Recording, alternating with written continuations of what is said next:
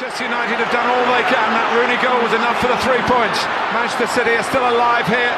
Balotelli, Aguero!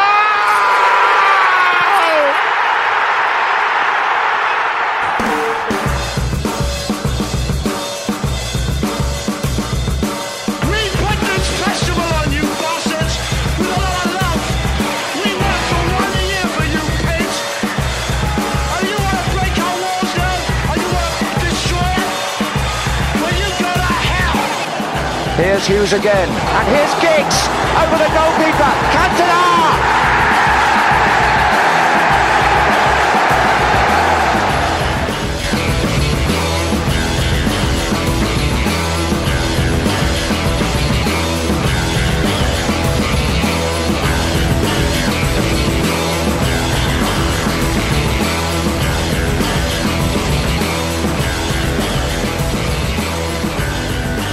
Hola, ¿cómo están? Bienvenidos a Fútbol Club, este episodio ya el octavo de esta temporada, en el que hablaremos, por supuesto, de la victoria del Manchester United sobre el Manchester City, todo lo que acarrea un resultado como este para el equipo de Pep Guardiola, las consecuencias, por supuesto, inmediatas en una lucha por el tricampeonato para el City que cada vez se ven pues prácticamente imposibles en la realidad, así como lo que ha ocurrido en el cierre de la jornada de este lunes con el triunfo del Arsenal, que volvió a ganar después de nueve partidos a un West Ham que arrancó bien, después nadie sabe para dónde se fue, porque en el segundo tiempo desapareció.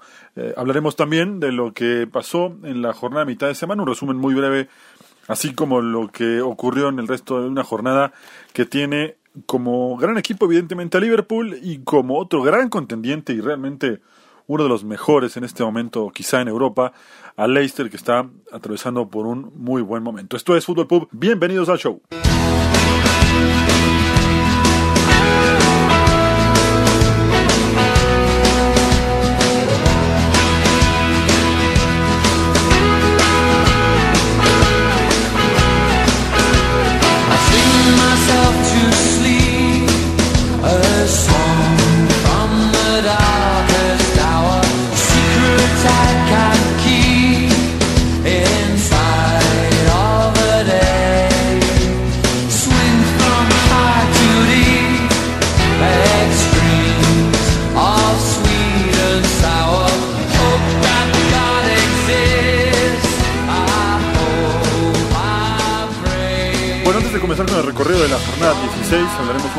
Sobre lo que pasó eh, a mitad de semana. Recordar simplemente algunos de los resultados más destacados.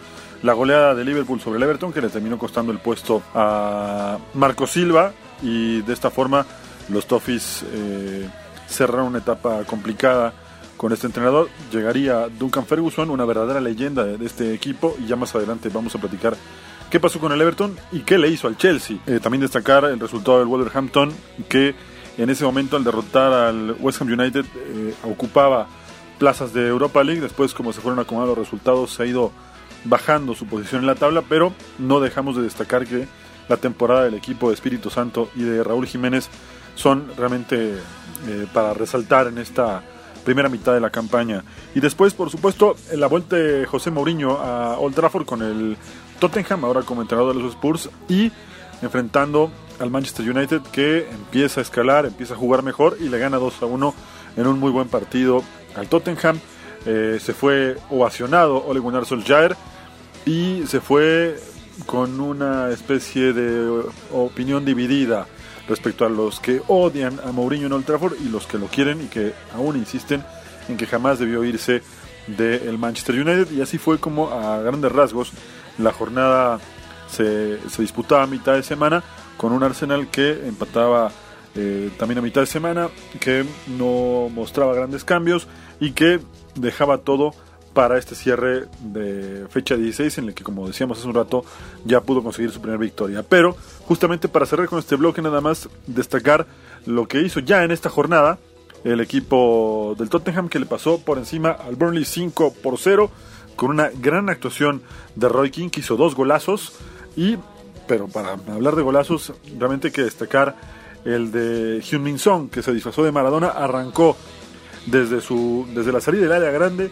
se sacó encima a cuanto jugador del Burnley pudo y definió con mucha clase para ser yo creo sin lugar a duda uno de los goles que están nominados al Puskas del próximo año y también seguramente el mejor gol de la temporada en la Premier League. El coreano está atravesando por un gran momento, necesitaba recuperar la confianza que había perdido en las últimas semanas y desde la llegada de José Mourinho, tanto él como Dele Alli en particular han empezado a mostrar el nivel que se les conocía. Y hoy el Tottenham, pese a estar todavía lejos con 23 puntos, es una verdadera amenaza, es un equipo muy sólido. Y es verdad, Mourinho le ha cambiado la cara en pocas semanas a este equipo, evidentemente no porque el Tottenham quisiera o los jugadores del Tottenham quisieran deshacerse de Pochettino, sino porque quizá el ciclo del desgaste ya era demasiado y era el mejor momento para un recambio en ese sentido, a diferencia por ejemplo de lo que ocurre con el Everton, del cual vamos a estar platicando más adelante, en donde sí se notaba que los jugadores no querían al técnico y lo vamos a explicar más adelante. 5 por 0 Tottenham sobre Burnley y así fue como comenzó la jornada 16.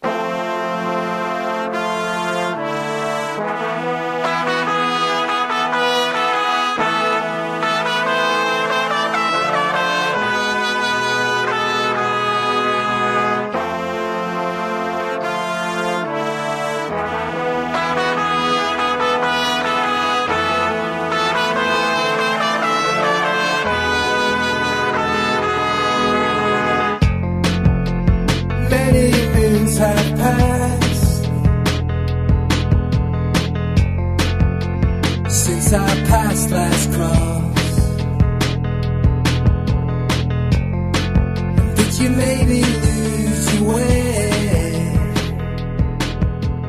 Bueno, entremos ahora sí con el plato fuerte de la jornada, el partido entre el Manchester City y el Manchester United. No había margen de error en ningún caso, porque para el City este triunfo representaba además de ganar el orgullo de la ciudad, un envío anímico importante también por lo que es la cacería sobre un Liverpool que cada vez luce más campeón. Eh, una derrota signi- significaba, por supuesto, quedar prácticamente fuera de carrera y me parece que así lo asume Pep Guardiola después de que termina el partido. Eh, el Manchester City ha dejado de hacer muchas cosas eh, que venía haciendo la campaña pasada. Es verdad que los equipos ahora entienden más cómo jugarle, saben muy bien cómo hacerlo. Lo cazaron de contragolpe como lo hizo el Wolverhampton o como lo hizo el Norwich.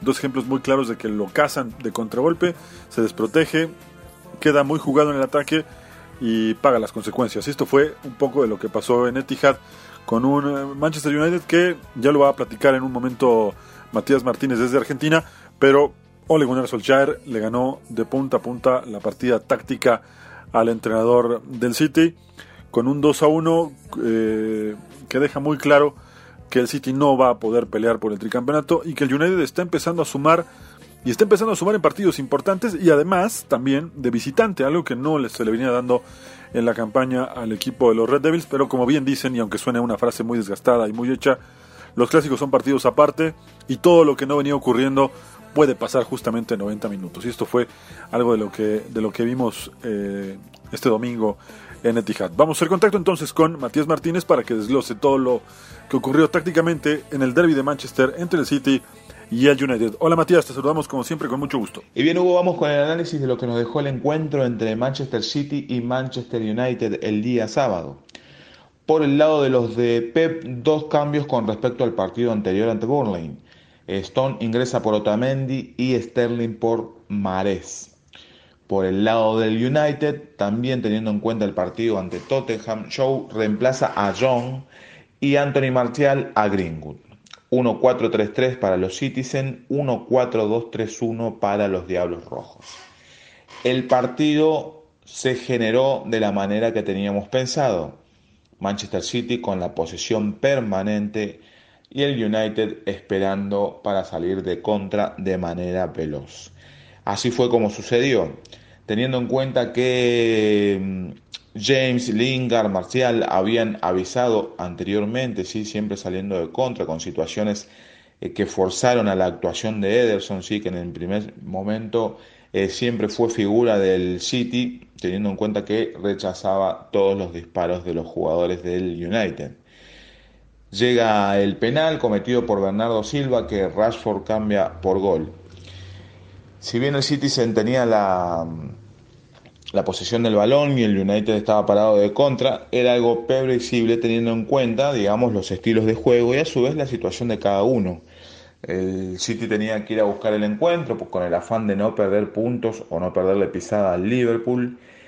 Y por el lado del United era más importante obtener un buen resultado sin importar el cómo. Así que se jugaba de manera más cómoda como le quedaba al Manchester United en este caso. El partido se sigue desarrollando de la misma manera en el segundo tiempo, eh, si bien nos vamos al descanso con un 2 a 0 por el gol de Anthony Martial, eh, en el segundo tiempo las cosas no cambian demasiado, ¿sí? simplemente lo que hay que destacar es que lamentablemente se vuelve a lesionar un central en el Manchester City y Stone tuvo que ser reemplazado por Nicolás Otamendi. Por el lado del United, el equipo se mantuvo de la misma manera y siguió en su afán de defender el resultado obtenido, ¿sí? porque el partido se pone en 2 a 1 con el gol de Nico Tamendi de cabeza y había que aguantar el resultado.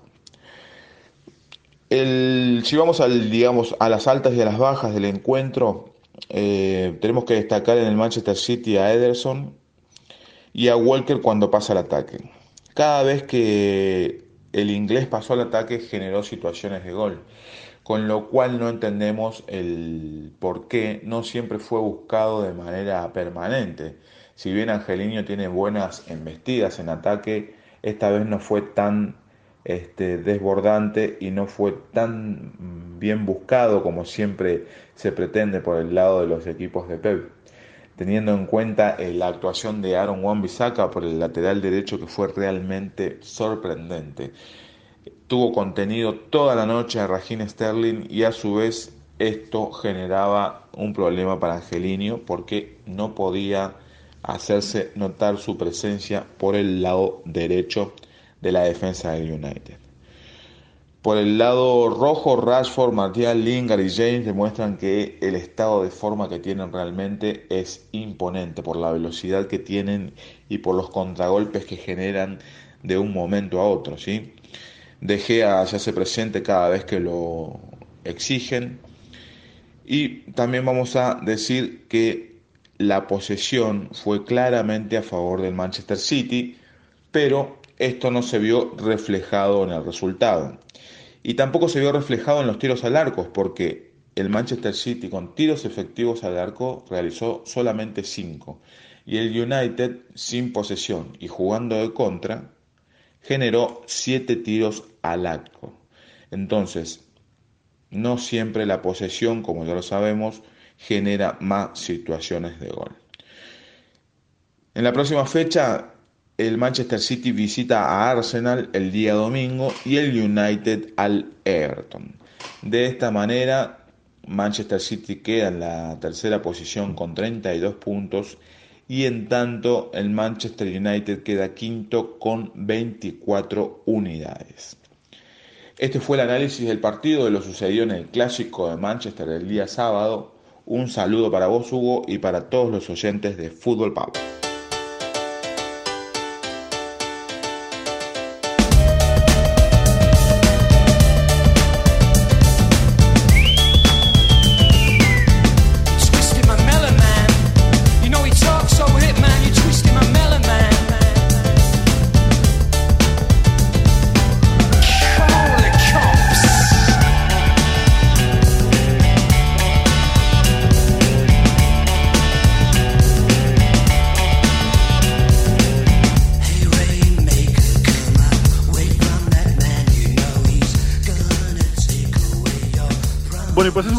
Platicábamos sobre la salida de Marco Silva del conjunto del Everton.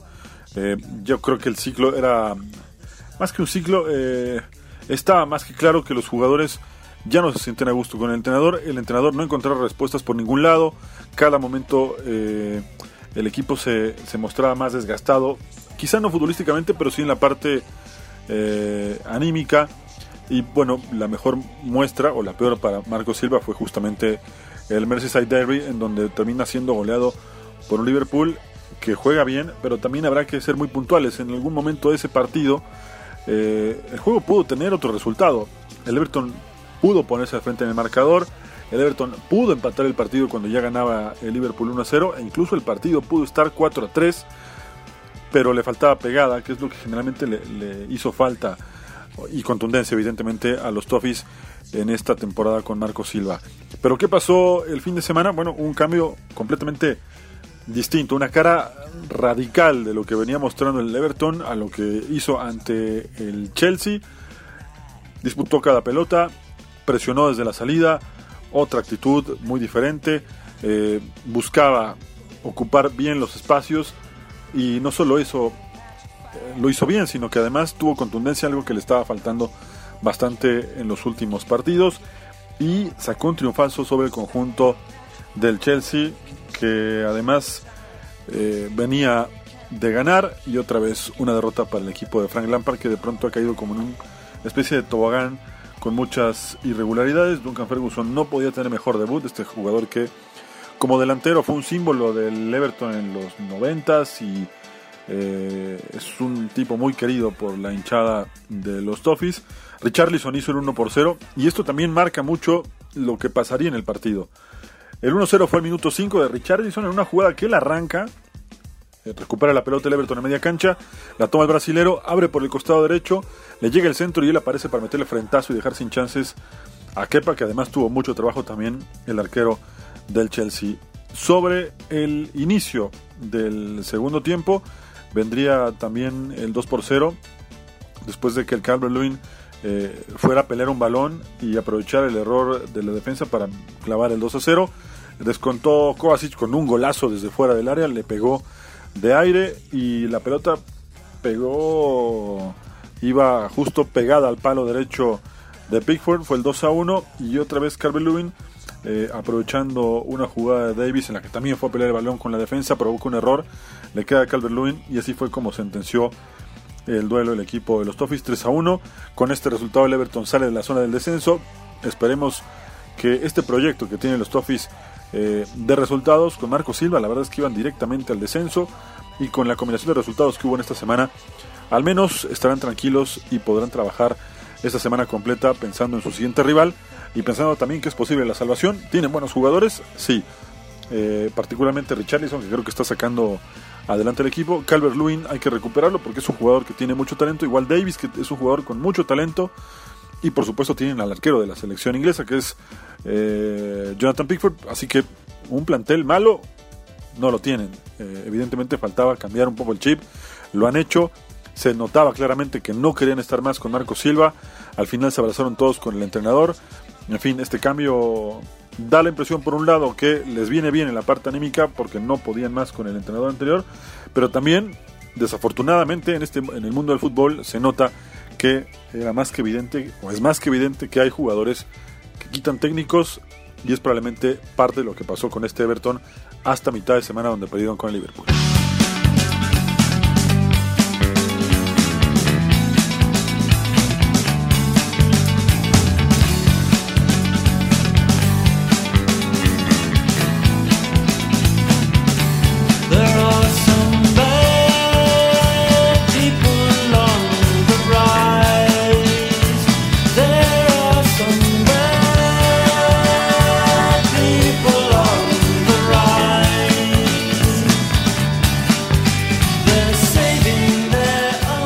Para destacar, por supuesto, lo que está pasando con el Leicester City, el equipo que está por ahora eh, como segundo lugar de la tabla y el único que es capaz de darle pelea a Liverpool, que yo creo que prácticamente habrá que esperar unas cuantas semanas para darle el título de campeón de la Premier, porque se ve realmente complicado que alguien le pueda sacar el título. Por más que el 26 de diciembre, en el pleno Boxing Day, veamos estos dos equipos, yo creo que el tema está más que liquidado. El Leicester se metió a la cancha del Aston Villa, Villa Park, y le pasó por encima a los villanos 4-1. Bardi hizo el 1 por 0 y Enacho volvió a convertir, puso el 2 a 0, acortó Grealish, que es un buen jugador y que hay que ponerle mucha atención porque con muy poco vuelve loco a los defensas. Quizá este sea su último año como jugador del Vila. Johnny Evans de cabeza puso el 3 a 1. A Johnny Evans cuando salió del Manchester United muchos decían que su carrera estaba terminada y hoy junto con Soyuncu forman la mejor defensa de toda la Premier League con solo 10 goles en contra. Y para cerrar, un doblete de Jamie Vardy, que lo consolida como el goleador del campeonato y que también consolida a Leicester como el segundo mejor ataque de toda la Premier. El primero, por supuesto, es el equipo del Manchester City con 44 goles, el segundo es el Liverpool con 40 y con 39 el Leicester, un poder ofensivo muy muy importante del equipo de Brendan Rodgers, que de esta manera eh, deja muchos datos interesantes eh, para comentar. Eh, Jamie Vardy, además de ser el goleador del campeonato, hoy, esta semana, eh, alcanzó los 95 goles en la Premier League, empatando a Ruth Van Nistelrooy. Y además, el Leicester, después de esta jornada, tiene ya más puntos en la campaña que fue campeón en el 2016. A estas alturas tenía 35 puntos, hoy tiene 38. Y por supuesto, está muy lejos el Liverpool, pero no podríamos descartar que el único equipo que realmente pueda ponerse a la altura en la Premier de los Reds sea el equipo de eh, Brendan Rodgers, que además tiene pasado con el Liverpool y que seguramente tendrá muchas ganas de medirse en el Boxing Day al actual campeón de Europa y que quizá para ese entonces el Liverpool ya llegue como campeón del mundo, si es que por fin logra ganar un Mundial de Clubes, de eso vamos a platicar en el siguiente bloque, pero desde luego que será el partido del mes, del mes y del campeonato, por supuesto. El Leicester tendrá que jugar contra el Norwich eh, en King Power, seguramente tendrá tres puntos en la bolsa, visita al Manchester City y después recibe a Liverpool justamente en el Boxing Day. Y además, por si algo faltara, este Leicester llegó a ocho victorias consecutivas, algo que nunca había pasado en la historia del club y hoy se ve mucho más fuerte con un equipazo que encabeza eh, Jamie Vardy, que tiene a Casper Schmeichel como titular y uno de los pocos, junto con eh, Vardy, de los que gozaron de aquel título. La defensa es muy sólida, con Ben Chilwell por un lado, con Pereira por el otro, con Johnny Evans y Soyunchu como centrales. Lo de Ndidi es un trabajo espectacular en la recuperación de media cancha. Tillemans y Madison, que también está atravesando por un gran momento. Y por los costados con Denis Praet y Kerichi y Nacho, que eh, su función es un poco engañosa. Puede jugar detrás de Bardi, puede jugar pegado a la banda izquierda o puede incluso hasta ser el primero en hacer las labores de recuperación. Es un equipo que se está entendiendo a la perfección y no descartemos que sea el único capaz de sacarle puntos al equipo de Liverpool el próximo 26 de diciembre.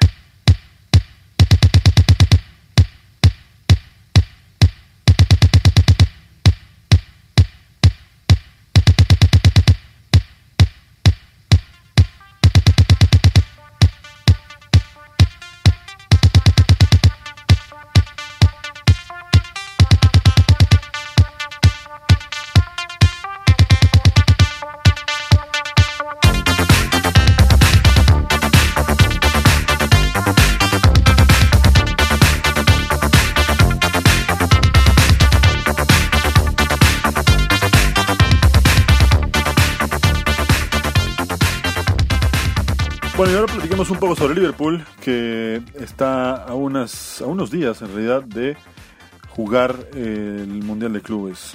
El próximo fin de semana jugará temprano en Anfield ante el Watford y de ahí volará rumbo a Qatar para enfrentar el compromiso que tendrá hasta el 18 de diciembre, esperando el vencedor del duelo entre Al Sadd y Engine Sport, el rival el vencedor de ese duelo jugará contra el Monterrey y el vencedor de ese duelo eh, estará enfrentándose a Liverpool el próximo 18 de diciembre. De entrada uno pensaría que sería Monterrey el rival de Liverpool y que no tendría ningún problema en ningún sentido de los tres equipos que potencialmente podrían ser sus rivales en esta semifinal, porque infinitamente tiene un plantel superior a estos tres equipos juntos, pero también hay que tomar en cuenta un factor que eh, quizá esta vez eh, no, no, sea tan tomado en cuenta por el momento que vive el Liverpool. Pero el pasado eh, le trae muy malos recuerdos a Liverpool en, en lo que antes era la Copa Intercontinental y ahora el Mundial de Clubes. Jugó eh, ante Flamengo justamente en el 81 la final de la Intercontinental y la perdió 3 por 0. Después en el 84 jugó ante el Independiente de Bocini y perdió 1-0 la final. Y en la primera edición del Mundial de Clubes del 2005, después de aquella heroica noche en Estambul contra Milán, llegaba como favorito para vencer al Sao Paulo y terminó perdiendo 1 por 0. Es decir, nunca ha ganado un título de o Mundial de Clubes o Copa, Intercontinental y esta es su gran oportunidad, aunque no descartemos que Flamengo pueda hacerle partido. Si hacemos un hombre por hombre, evidentemente pensaremos que, y creo que todos coincidiremos en que el Liverpool tiene un plantel mucho mejor que el del cuadro brasilero, pero que el pasado condena al equipo de club y veremos si es capaz de finalmente conquistar su primer eh, mundial de clubes, toda vez que en la liga, en la Premier, está robándose el torneo. Este fin de semana le pasó por encima al Bournemouth, tardó quizá en cocinar el juego, pero lo hizo bien con un gol de Oxley Chamberlain, Keita con un gran taco de Salah y después Keita le devolvió la gentileza a Mohamed Salah con la asistencia y el egipcio puso el 3 por 0 con el que siguen como líderes, siguen pasando por un gran momento y por ahora no hay quien se les acerque en la lucha por el título. Están invictos, ganaron casi todos sus partidos, de 16 tienen 15 victorias y es prácticamente imparable. Y lo que comentábamos en el bloque anterior, si ni siquiera el Leicester es capaz de al menos sacarle un punto, me parece que por primera vez en la historia de la Premier League el campeón se habrá decidido desde diciembre.